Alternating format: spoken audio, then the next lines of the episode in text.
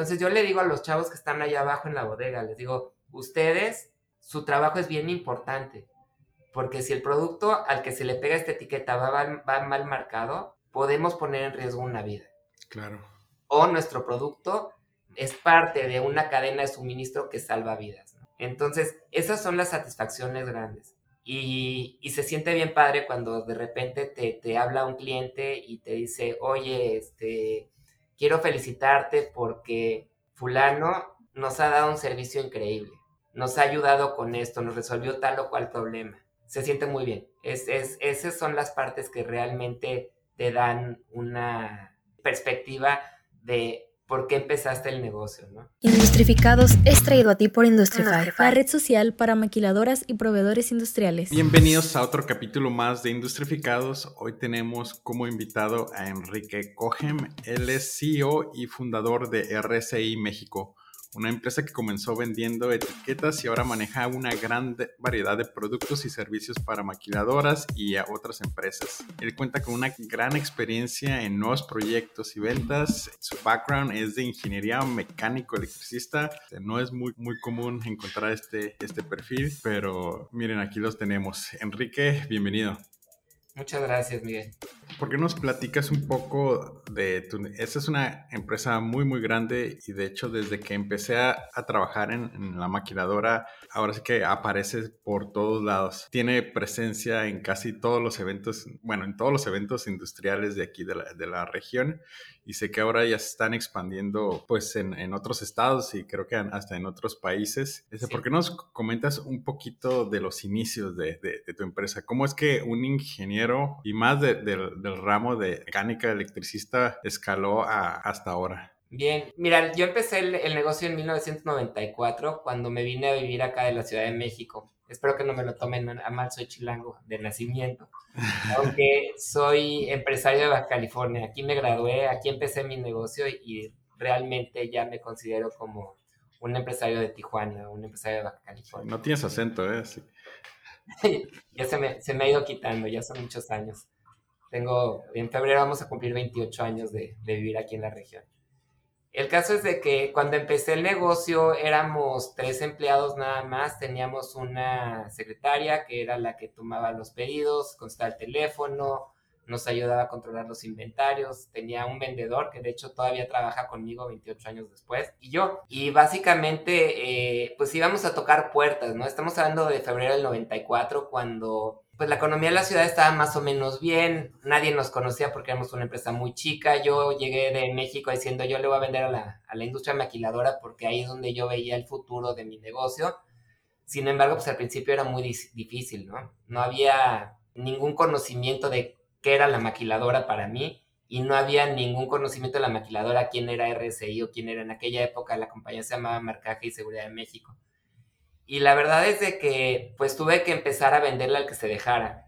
Entonces, en aquella época, no sé si te acuerdas, porque estás más chavo que yo, pero eh, todos los productos importados tenían que ponérsele una etiquetita que decía quién lo importó, quién lo exportó y toda la información del producto en español.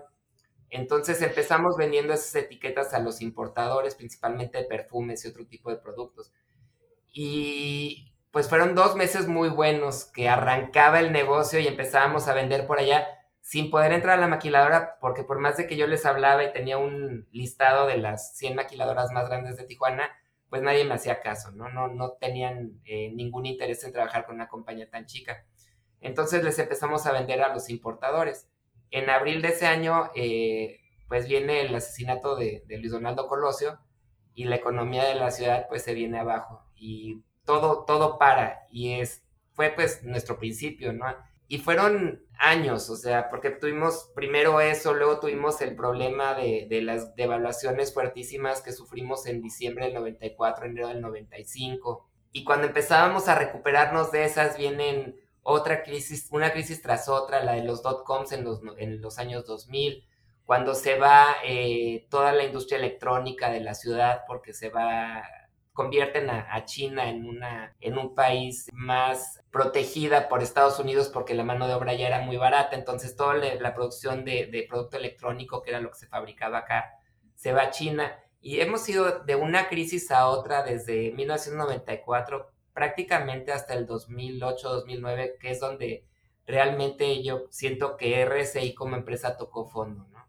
Estuvimos en una situación muy, muy precaria a finales del 2009, donde tuve que vender la cartera de clientes de nuestra oficina de Guadalajara para poder eh, sacar adelante al personal que teníamos acá. En esa época éramos como 12 personas nada más y poder pagar nómina, poder pagarles algunos proveedores, poder sacar adelante el negocio hasta diciembre del, del, 2009. En 2010 empezamos a levantar, nuestro empezó a levantar las ventas, pero tú sabes, sobre todo en la industria, pues tú compras, le vendes al cliente y luego te pagan, ¿no?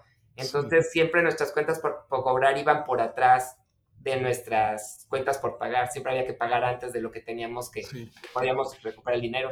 Oye, Enrique, ¿y cómo, cómo es que te aventaste a esto? Digo, tú teniendo un background tan, tan diferente, ¿qué, fue lo que te, o sea, qué fue lo que te picó para que dijeras, o sea, esto sí es, es posible, no es redituable?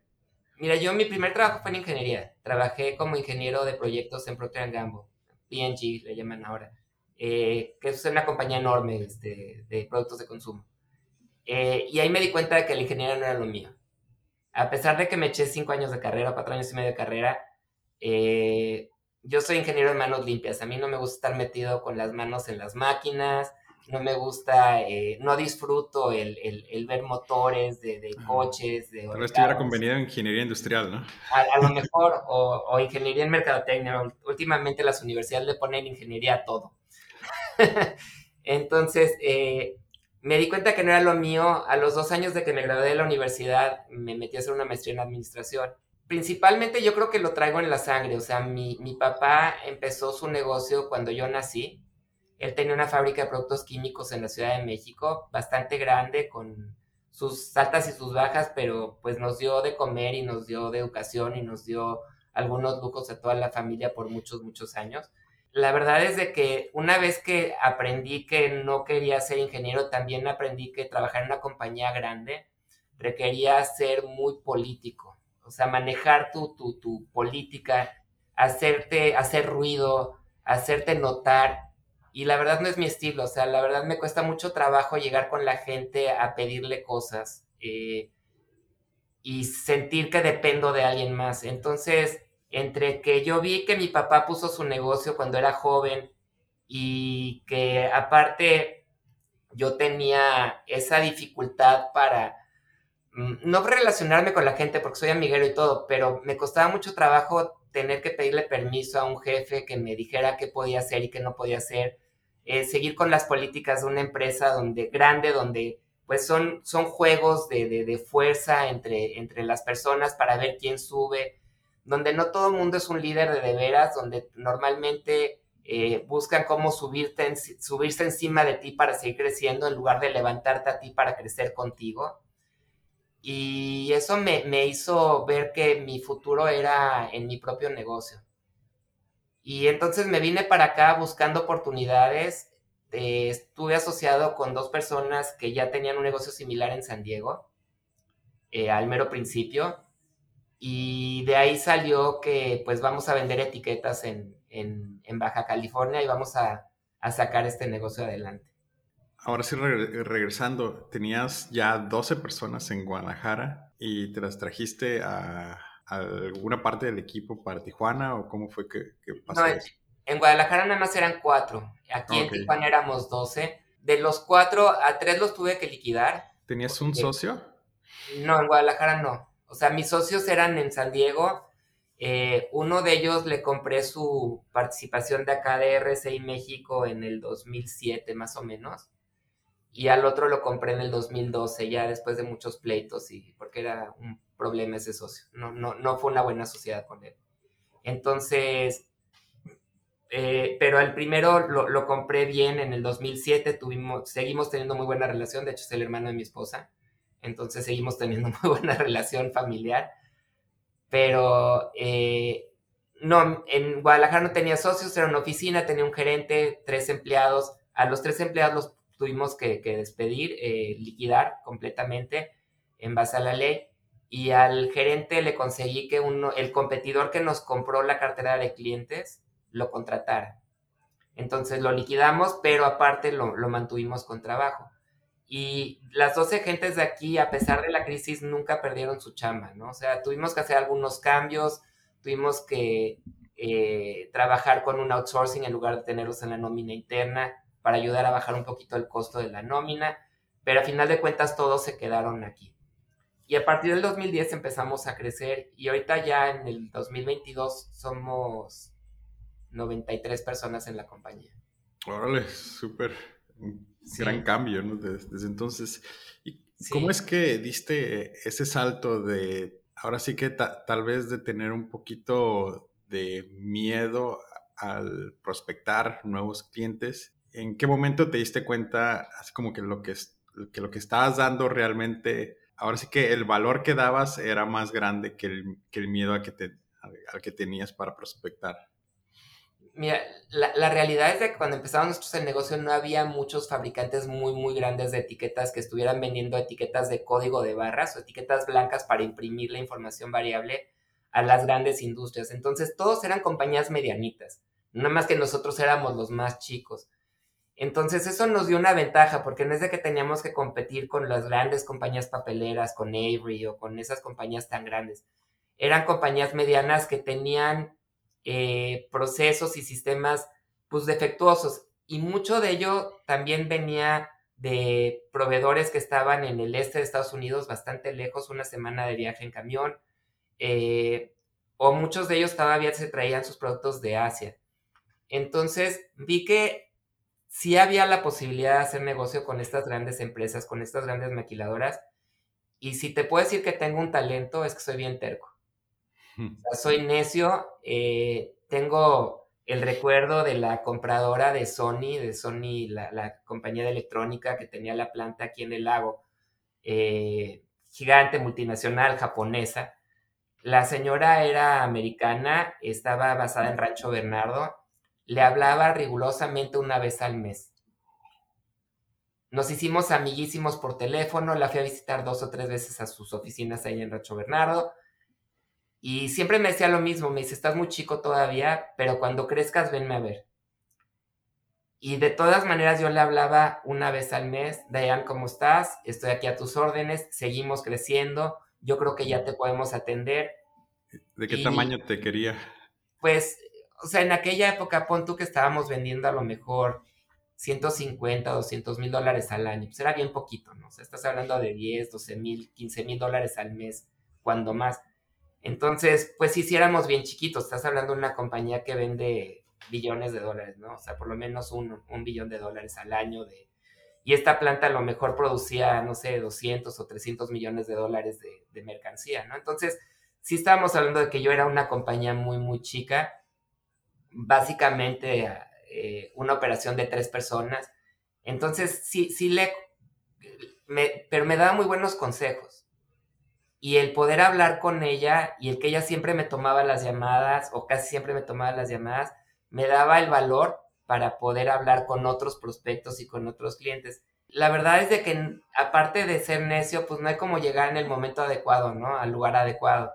Y de repente nos caía la oportunidad con una maquiladora de buen tamaño, por ejemplo, con rectificadores internacionales que en aquella época eran relativamente chicos en Tijuana, que ahora ya son parte de Raytheon y son una compañía muy, muy, muy grande pero en aquella época eran relativamente chicos, tenían bodeguitas separadas en un parque industrial en la mesa. El cuate que se encargaba del almacén, que se llama David Esquivel, por cierto, que ahora es este vicepresidente de una de las plantas de, industria médica aquí en, Tijuana, me dio la oportunidad y me dijo, oye, sí me interesan tus etiquetas, vamos a empezarte a comprar. Él era el, supervisor del almacén de, de rectificadores internacionales en aquella época. Y ese fue yo creo que uno de los primeros clientes grandes, o sea, compañías grandes con las que empezamos a trabajar. Otro cliente grande que nos dio la oportunidad fue eh, Especialidades Médicas Kenmex, que ahora es parte de, Cardinal Healthcare. Han cambiado de, corporativo muchas veces, o sea, los han comprado varias veces, pero el que era comprador de, el commodity de etiquetas y, y, lo que es materiales de empaque, era un señor que se llama todavía eh, Rey Soriano, que él trabajaba, trabajó ahí por más de 30 años, se acaba de retirar hace un par de años, y que la primera vez que fui a visitarlo me dijo, mira, tengo un pizarrón de corcho aquí enfrente de mi oficina y hay un montón de tarjetas de presentación. Esos son mis proveedores favoritos. Tu tarjeta no está ahí. Así, ¿eh? O sea, pero igual, por esa misma necedad, por esa misma este, persistencia. Que dijiste, eso se eh, puede arreglar. Rey Soriano y yo, hoy por hoy, después de 25 años, somos muy buenos amigos y él nos dio una oportunidad impresionante de entrar con dos de las plantas de aquella época Taiko, que ahora una es Metronic y la otra es Cardinal, ¿no? Y pues desde entonces no hemos vuelto, no, no hemos visto para atrás con ellos.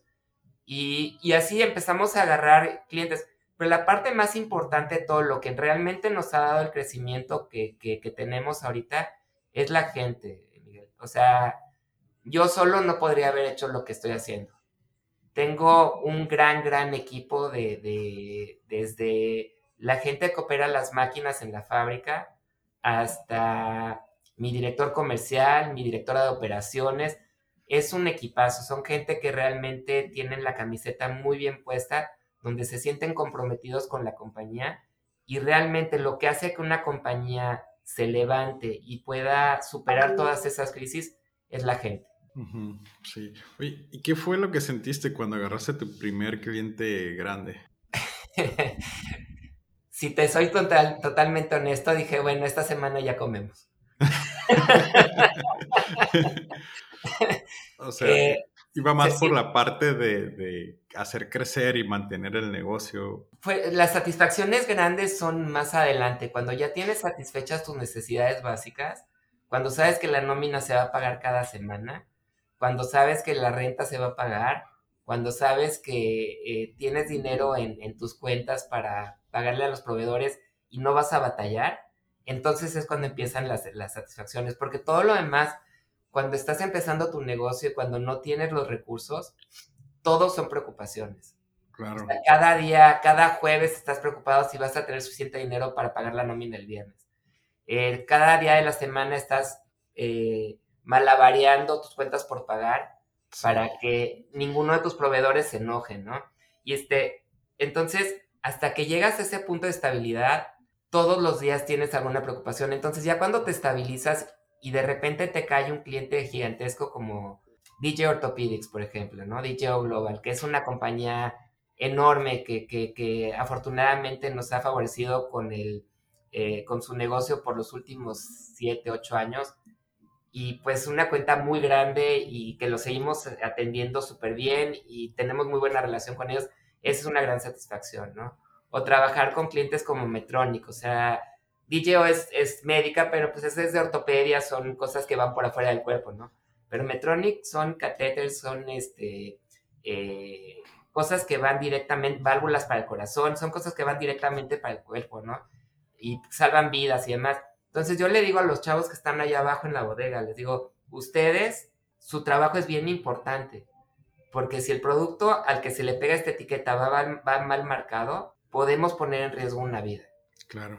O nuestro producto es parte de una cadena de suministro que salva vidas. Entonces, esas son las satisfacciones grandes. Y, se siente bien padre cuando de repente te, te habla un cliente y te dice, oye, este, quiero felicitarte porque fulano nos ha dado un servicio increíble, nos ha ayudado con esto, nos resolvió tal o cual problema. Se siente muy bien. Es, esas son las partes que realmente te dan una perspectiva de por qué empezaste el negocio, ¿no? Y la gente, o sea, te insisto, mi gente es lo que a mí todos los días me motiva para venir a la oficina, para verme, eh, levantarme, hacer ejercicio obviamente, y luego venir para acá y hacer el, eh, el trabajo que estamos haciendo.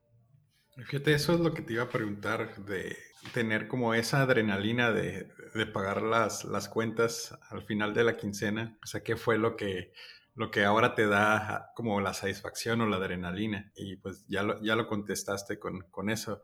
Es algo, a veces algo difícil como, como gerente o como dueño a transmitir lo que es la importancia del, trabajo que se, se, hace. Pero sí, o sea, definitivamente el, el tener un, un, producto bien etiquetado, o sea, puede marcar la diferencia de que vaya para el corazón o que vaya para una pierna el tubo, ¿no? Es totalmente crucial en, ese aspecto. Y, y, ahorita, ¿cuál es como la, adrenalina que, te da aparte de, la satisfacción del cliente? Porque digo, después de tener, de pasar de, de, estar con estos picos de inestabilidad, que, que, es lo que te hace emprendedor a, a empresario, ¿cuáles son como tus retos ahora que, que ves? Mira, tenemos una visión muy, muy clara, o sea, le llamamos la visión 2024. La presentamos el año pasado, a principios del año pasado, a toda la gente. De hecho, tengo un librito que, que publicamos y se lo dimos a todos nuestros empleados, se lo dimos a todos nuestros proveedores y a algunos de nuestros clientes. Y en esta visión hablamos de varias cosas, pero principalmente hablamos de ser un referente de ser la compañía que los demás quieren ser, que aspiran a ser.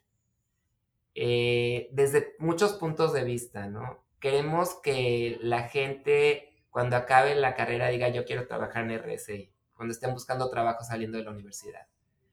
Gente que trabaja en otras empresas dijera me encantaría trabajar en RSI. Y obviamente nuestros colaboradores que sigan siendo orgullosamente parte de nuestro equipo. Eh, tenemos cuatro objetivos organizacionales que planteamos el año pasado y creo que van a ser básicos para los próximos 10 o 15 años. El primero y más importante es que queremos formar un fan club, un club de fans. ¿Y a qué me refiero con un club de fans? Número uno, tienes que empezar por adentro. Nuestra gente nos tiene que amar. O sea, nosotros mismos tenemos que estar orgullosos y sentirnos que no podemos trabajar en ningún otro lado que no sea aquí. En segundo lugar, pues están nuestros clientes. Y nuestros clientes también nos tienen que amar. ¿Y cómo nos van a amar? Si nuestra gente está trabajando muy bien porque están muy contentos, porque son muy creativos, nuestros clientes también van a estar muy contentos y entonces vamos a seguir creciendo con ellos. Y finalmente nuestros proveedores. A nuestros proveedores que si nos ven que estamos trabajando de forma eficiente, que les pagamos las cuentas a tiempo, que trabajamos con ellos en crecer el negocio mutuo, también nos van a querer mucho. Esa es una parte fundamental de, nuestro, de nuestro, nuestra visión para los próximos cuatro años. Y realmente eso es lo que me está dando a mí la energía para venir a trabajar todos los días. El asegurarme de que mi equipo de trabajo, los 93 que trabajamos en RSI, estamos con ese pensamiento de que no hay otro lugar mejor donde pudiéramos estar desarrollando nuestra profesión obviamente no somos perfectos, obviamente tenemos mucho que aprender y otro de los objetivos muy importante es el tener sistemas de clase mundial donde nuestra operación sea óptima. Entonces es parte de, si tengo gente muy motivada, pues voy a tener sistemas que sean óptimos para atender a mis clientes y a mis proveedores y a la sociedad. Y el tercer este objetivo es triplicar el bienestar de RSI. Y en eso me refiero a triplicarlo desde el punto de vista a lo mejor vender más, tener mejores utilidades, pero sobre todo mejorar la situación profesional, económica y demás de todos los que trabajamos en la compañía. Entonces, esos son nuestros objetivos. Tenemos una cultura de innovación muy fuerte donde estamos constantemente premiando a, los innovadores. Tenemos un concurso que se llama el Gran, el Gran Innovador, donde el año pasado, por ejemplo, lo ganó uno de los chicos de producción, un operador de una de las máquinas de producción, y su nombre quedó ya permanentemente en una plaquita que tenemos en la entrada de la oficina, en la pared del Gran Innovador. Lo iniciamos el año pasado, pero la idea es seguir con, con, con esa innovación. Entonces ahorita lo que me motiva es eso, lo que me motiva es ver cómo hacemos crecer el negocio, pero cómo hacemos crecer primero a la gente y que la gente realmente se sienta que este es el mejor lugar. Claro. Y fíjate, sí se me, se me hace muy este, admirable la parte de, de pasar de vender etiquetas a, y ahora están vendiendo hasta tecnología, ¿no? Servicios de tecnología. Ustedes tienen un equipo de desarrolladores de hecho, nos mencionaba en una entrevista pasada que tuvimos con el director Ernesto Miranda, este, los servicios que han estado implementando. Muchos de esos servicios han sido gracias a este, ahora sí que a este impulso que le han dado ustedes a, la innovación. Correcto. Sí, definitivamente. Tenemos, este, hemos tenido un equipo de desarrollo de software por lo menos los últimos 12 o 14 años este equipo en particular, la gente que está ahorita, es el más talentoso que hemos tenido en cuanto a desarrollo de software. Y estamos ahorita empezando a desarrollar soluciones que tienen que ver con eh, inteligencia artificial, utilizando los sistemas que ya empezamos a desarrollar hace muchos años, como el control de inventarios, control de activos fijos, control de personal, control de documentos. Eh, ahora estamos incorporándole la parte de inteligencia artificial a esas soluciones. Y sí, es, eh, eso nos ha ayudado a crecer en otras áreas. Si bien no es una parte todavía muy importante del número de ventas del negocio, es una parte que nos ha dado una identidad diferente hacia, hacia el exterior, donde nuestros clientes y nuestros competidores y nuestros proveedores nos ven como una compañía innovadora.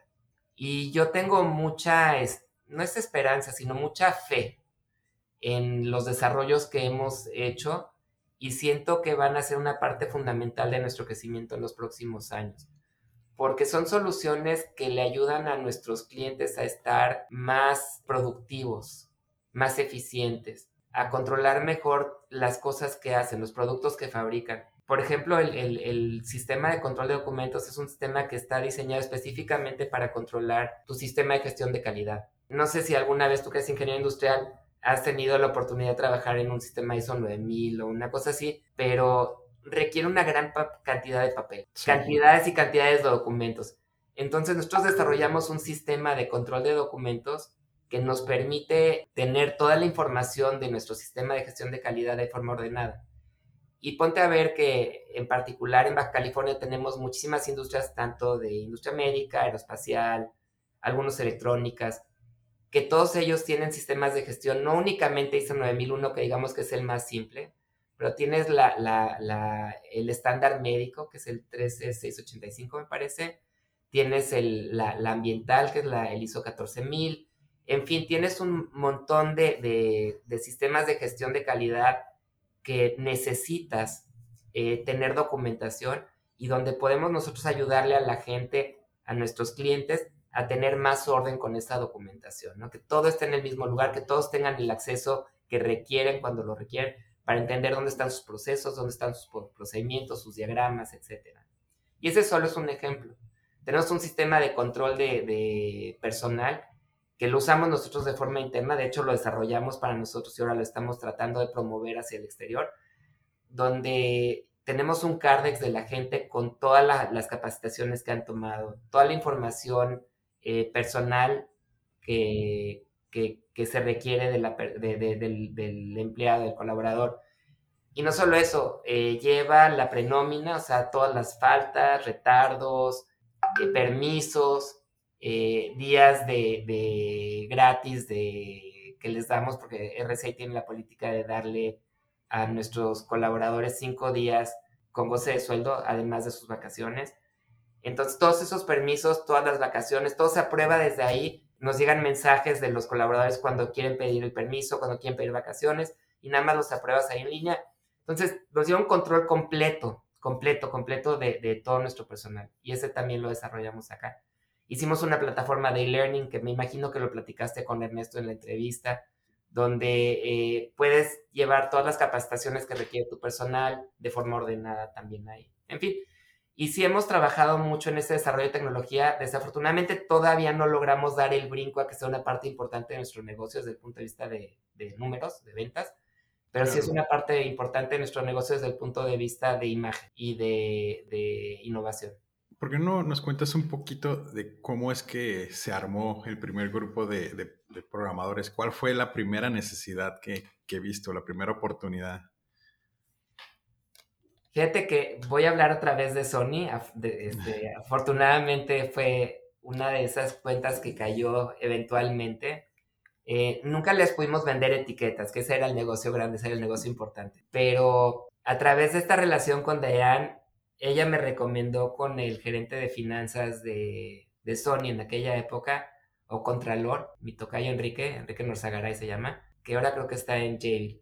Necesitaban un sistema de control de activos fijos Estamos hablando de la prehistoria, ¿eh? estamos hablando probablemente del 98, 99 por ahí, ¿no? nosotros apenas empezábamos, teníamos un programador eh, muy joven, recién salido de la universidad, pues le dijimos, mira, tenemos los escáneres, tenemos los computadoras móviles, que bueno, en aquella época eran colectores de datos porque no era de que se comunicaban, Wi-Fi no existía. Entonces tenías que conectarlo directamente a una computadora para bajar la información. Le dije, necesitamos hacerle un programa a esta compañía que haga esto, esto y esto. Ellos nos ayudaron a diseñarlo. Y en fin, le hicimos su primer desarrollo de software. Contratamos este chavo específicamente para hacer el desarrollo de software para Sony, de control de activos fijos. Ese sistema lo hemos redesarrollado y lo hemos eh, vendido a fácil unas 15 o 20 compañías después de eso, ¿no? En los últimos 20 años. Obviamente cada versión ha sido diferente desde el punto de vista de que la tecnología pues ha ido evolucionando muchísimo, ¿no? Desde que en aquella época era muy difícil manejar bases de datos centralizadas, ahorita es muy fácil. En aquella época no existía el web, entonces no tenías de que un programa que fuera web-based, o sea, que estuviera en el internet, era local. Ahorita, pues, este, nosotros ni siquiera lo tenemos aquí, el sistema está en, en Amazon, AWS, ellos nos guardan la información y, este, y el cliente se conecta directamente al servidor de AWS, no lo tenemos nosotros, no lo tiene el cliente. Todo esto ha ido evolucionando. Antes era todo con código de barras, ahora tenemos una, un híbrido de código de barras con RFID, que es identificación por radiofrecuencia. Entonces, pues ese programa lo hemos vendido muchas veces, pero el, primero fue a, Sony, en Sony de Tijuana Este, que es la que está en el, la que la planta ahora es eh, Foxconn, la, la planta del lago. Ok, este, ese fue el primero. Ese mismo sistema se lo vendimos a Sony de Mexicali y a la Sony que estaba en el Pacífico, que ahorita es, eh, si no me equivoco, esta planta es, una de las plantas de Fisher and Paykel. Pero en aquella época fabricaban ahí, para que te des una idea de la prehistoria, videocaseteras, VHS, DVD eh, players y algún otro producto que no era televisiones, porque la planta de televisiones era la del lago, donde está Foxconn ahorita. Sí, digo, a mí también me tocaron los VHS, así que me cobraban 20 pesos y no regresaba la, la cinta. Pero bueno, viejos tiempos, ¿no? De... Así es. Y, ahorita, ¿cuál es el, cuál es el sueño hacia, hacia dónde va RSI hacia, y, hacia dónde vas tú? Mira, yo lo primero que quiero de RSI es de que tenga una permanencia más, mucho más allá de, de mí. O sea, a lo que voy es yo estoy tratando de, utilizando la terminología de un cuate muy inteligente que se llama Simon Sinek, yo quiero que mi compañía sea parte de un juego infinito. Mi visión no es a corto plazo, no es eh, ver números que se tienen que cumplir cada mes o cada año. Obviamente los números son importantes para saber cuál es la salud de la empresa, pero yo quiero que mi empresa tenga permanencia cuando yo ya no esté.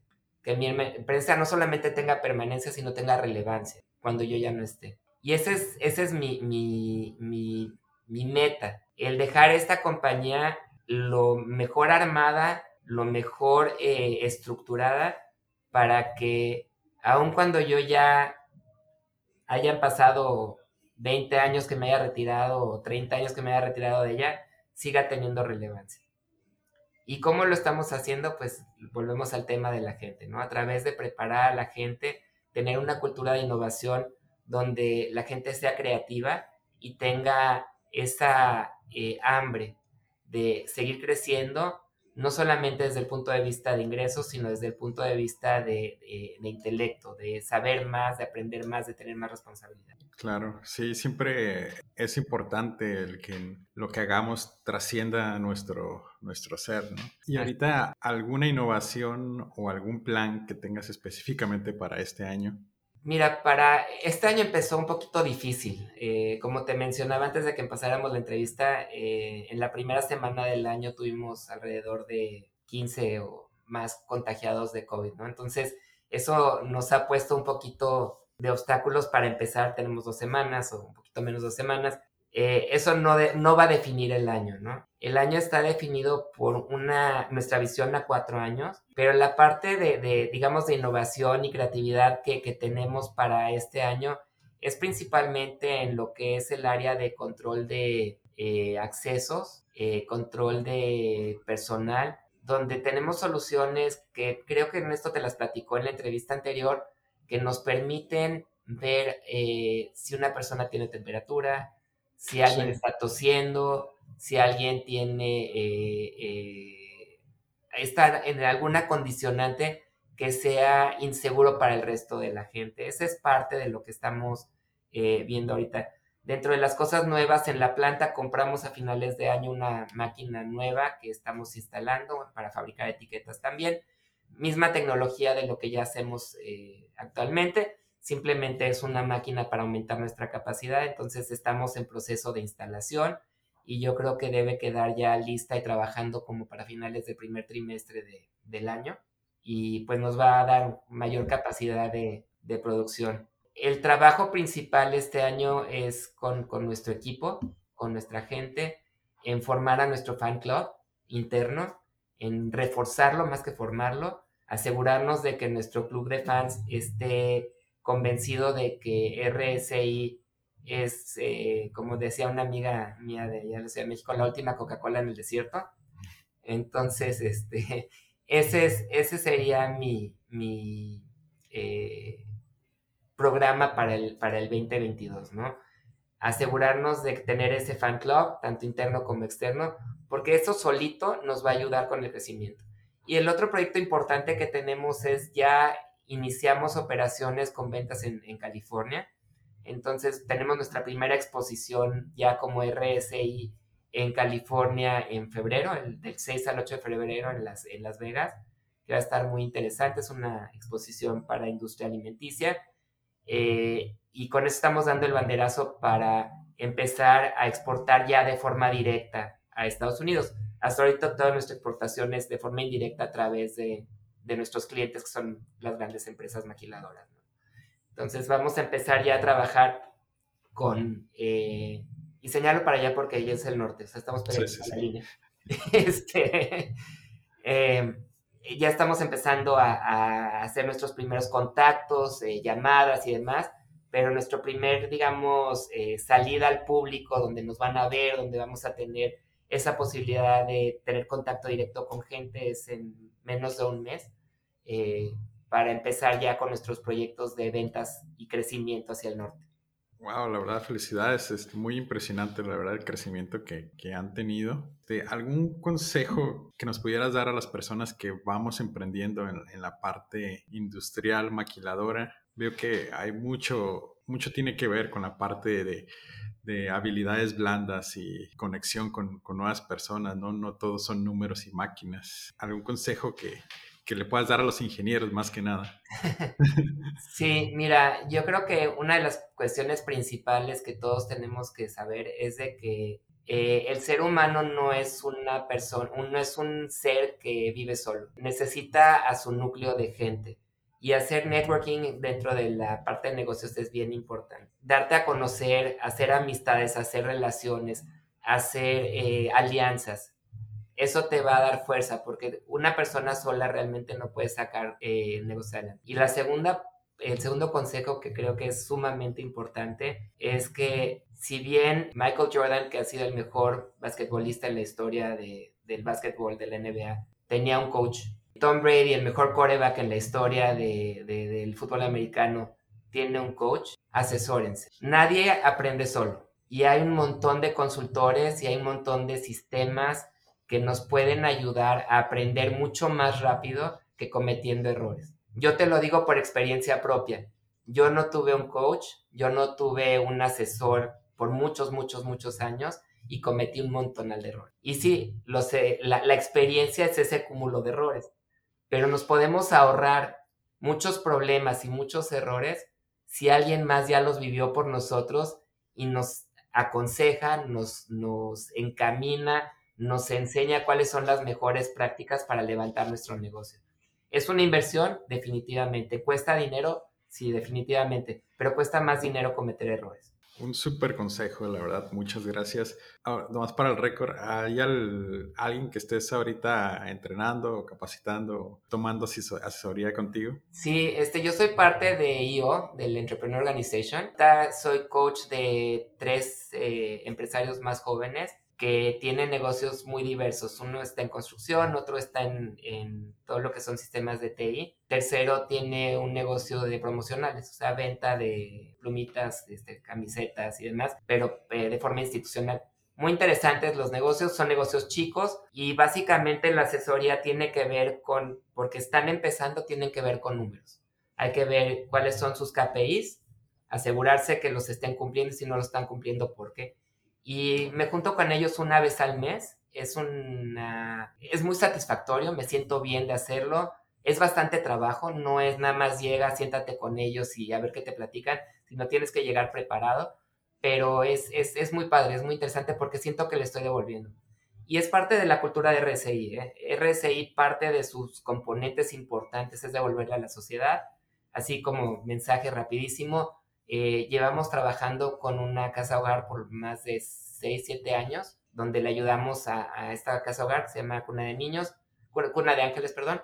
Les ayudamos con lo que podemos, con nuestro tiempo, con... Eh, nunca les damos dinero en efectivo, pero les damos cosas, por ejemplo, la señora dice que necesita detergente, todo, o sea, es lo que más se le acaba. Entonces, cada vez que vamos al Costco para comprar papelería, le llevamos detergente para la ropa de los niños. Les ayudamos con regalos de Navidad, les, este, eh, algunos de los chavos de aquí en la oficina les dedican su tiempo para ayudarles con tareas. Teníamos un colaborador que estudió psicología ya después de que entró a trabajar con nosotros, entonces él iba y ayudaba a evaluar a los muchachos o como la señora, la encargada de la casa hogar es una señora muy humilde, iba este chavo a ver a los directores y a los maestros cuando los niños tenían problemas en la escuela, en fin, y todo en su tiempo libre, ¿eh? no, no lo hacemos como parte de, la, de los requerimientos de trabajo. Entonces, para RCI regresarle a la sociedad es importante. Para mí en lo personal es importante. Por mi apellido, este, puedes notar que soy judío y parte de las enseñanzas de los grandes rabinos de, de, las épocas antiguas es de que necesitamos curar al mundo. O sea, es un término muy, muy judío. En, en hebreo se dice eh, tikkun olam, quiere decir sanar al mundo.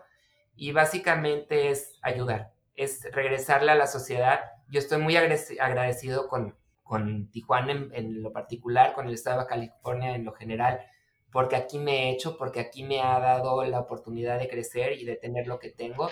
Y entonces para mí es muy importante que tanto yo como mi equipo estemos regresándole a la sociedad. Entonces, por un lado, le regreso a la sociedad ayudando a otros empresarios a desarrollarse y por otro lado, le ayudamos a la sociedad ayudando a esta casa hogar y también a una casa para ancianos. Entonces es parte de la, de la cultura de RSI.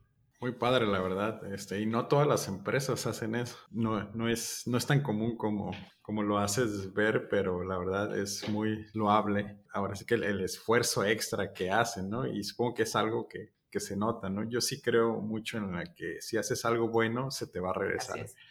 100%. Y, y mira, no es tanto porque se te regrese, es una satisfacción personal bien importante cuando de repente llega esta señora Genoveva y me trae un regalo, le digo, no hay necesidad, no gaste en mí, o sea, a final de cuentas lo hacemos porque queremos, ¿no?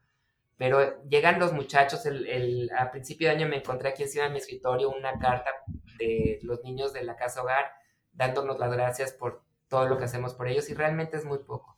Podríamos hacer más definitivamente y todos, todos los que tenemos eh, un peso en la bolsa que nos sobra, podemos ayudarle a la gente. O sea, no necesita, no necesita los millones ni los, o sea, simplemente con tener la voluntad de ayudar, con eso puedes regresar a la sociedad tranquilamente. Ir a ayudar a un eh, lugar, a un albergue para, para ancianos o un, eh, ahorita que hay tantos refugiados que han llegado de Haití y de otros lugares, ir a ayudar allá no quita más que tiempo. Y a final de cuentas es importante que esa gente sienta que hay algún, tiene algún respaldo, que tiene algo para qué vivir.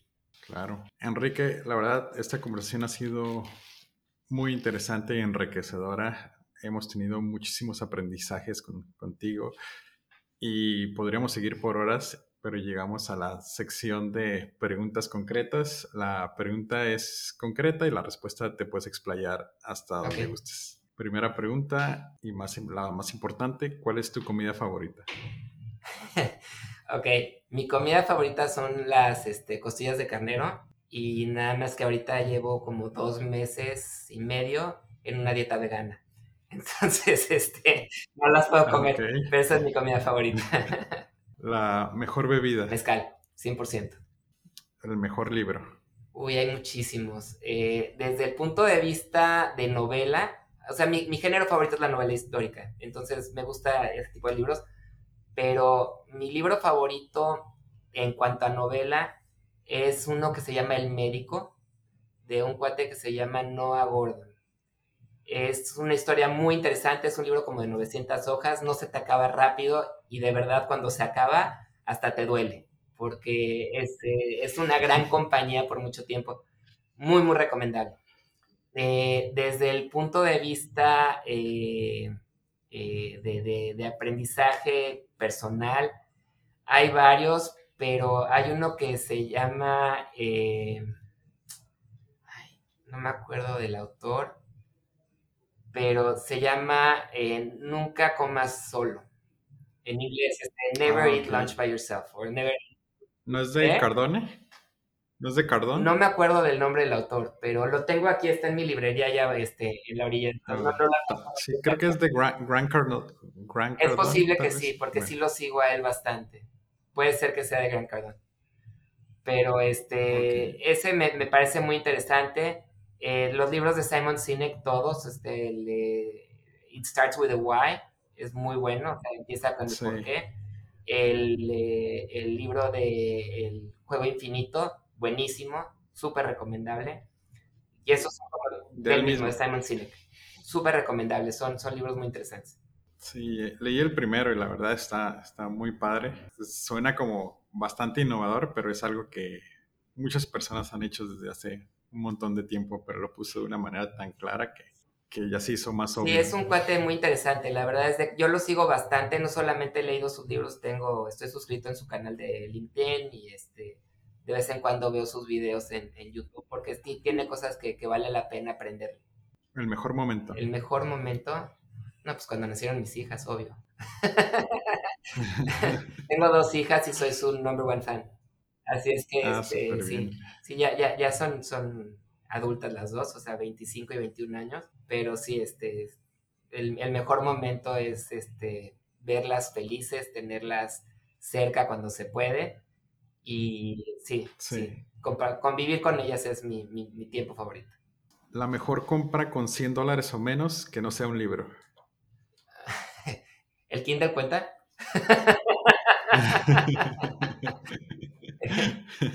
Ah, yo, yo, porque soy bien dragón, yo creo que una buena comida. Una, muy buena comida en un restaurante, no sé, hablando aquí de local, mi restaurante favorito es La Querencia, así es que este, una muy buena comida en La Querencia con un par de mezcales sí me alcanza con 100 dólares. Ah, súper bien. La peor compra, no hay límite de precio. Un coche caro, un auto caro, yo no creo que, que valga la pena o sea, mucha gente piensa que los carros son inversión y hasta este último año son un gasto. ¿eh? eh subieron en el 2021 sí subieron de precio, pero a menos de que lo hayas comprado usado y con, o sea, un carro caro, un Bentley, una cosa así, yo creo que sería la peor compra. Nunca lo he hecho, ¿eh? Sí, yo, sí, yo tampoco soy fan de los, de los carros. si pudieras regresar al momento en que terminaste la preparatoria, ¿qué decisiones cambiarías? Varias. O sea, la primera es de que no le hubiera hecho caso a mi papá y me hubiera ido a estudiar a Israel. Ese era uno de mis sueños. Eh, nunca lo hice. Entonces, ese hubiera sido. ¿A Israel? Eh, la segunda, probablemente estudiar alguna cosa que no fuera ingeniería mecánica electricista. Eh, no me arrepiento de ser ingeniero, al contrario, me dio una amplitud de criterio muy, muy, muy importante, una capacidad de análisis muy importante pero mi vocación no está en la ingeniería. Entonces, probablemente hubiera sido la de con casco igual que tú. No es tan malo como suena, ¿eh? Oye, perdón, pero tengo que regresar a la, pregunta. ¿Por qué, ¿Por qué Israel? Israel es un país muy interesante, pero en 1981-82 estaba en estado de guerra. Estaba la, la, guerra en el Líbano, mucha gente de mi edad los estaban mandando al frente y yo sentía que en ese momento eh, Israel necesitaba que llegáramos jóvenes como yo a poder cubrir las vacantes o los espacios que estaba dejando los jóvenes que se tenían que ir al frente. y aparte tiene una escuela de ingeniería impresionante en la ciudad de Haifa, que es el, el, Instituto Tecnológico de Haifa, que es el Tecnión. Y este, entonces, eh, por eso me quería ir a, a, estudiar allá. O sea que ha estado en ti desde siempre el querer ayudar. Sí, sí, es parte de mi crianza, así me, me enseñaron mis papás. Eh, mis hijas, te digo que soy su number one fan, han ido a alimentar a los hombres allá en San Diego muchísimas veces. Eh, mi hija grande, la de 25 años, se fue a hacer un internship a Israel precisamente hace tres o cuatro años y trabajó para el banco de comida de allá, eh, haciendo trabajo voluntario sin cobrar. En fin, este, mi hija chica trabaja para, en sus ratos libres para un camp para niños que sus papás eh, sufren de cáncer o sufrieron de cáncer o murieron de cáncer. Es como para aliviarles un poquito la vida a los chavos en fin, entonces es parte de, nuestra cultura, es parte de quienes somos y pues mis hijas afortunadamente lo heredaron también. Muy padre, la verdad, felicidades. Última pregunta, si pudieras enviarle un mensaje de WhatsApp a todo el mundo, ¿qué diría? Nada más porque estamos viviendo con la parte de, de COVID, es ya se ve la luz al final del túnel. Falta poco, hay que tener ánimo y hay que seguirnos cuidando. Enrique, muchísimas gracias. A ti, Miguel, es lo que quieras, estoy a tus órdenes. Si, si nada más que terminemos con este asunto del COVID hay oportunidad de que nos conozcamos en persona, me va a dar mucho gusto este, platicar contigo y eh, si hay algo con lo que te pueda ayudar desde el punto de vista que dices que estás empezando como empresario, pues también aquí estoy a. Industrificados es traído a ti por Industrify, la red social para maquiladoras y proveedores industriales. Y antes de cerrar, quiero agradecerte por estarnos escuchando y me gustaría saber un poco más de ti. Si te gustó el podcast, danos 5 estrellas y déjanos un comment en Apple Podcasts. También nos puedes encontrar en Facebook e Instagram. Y hasta la próxima.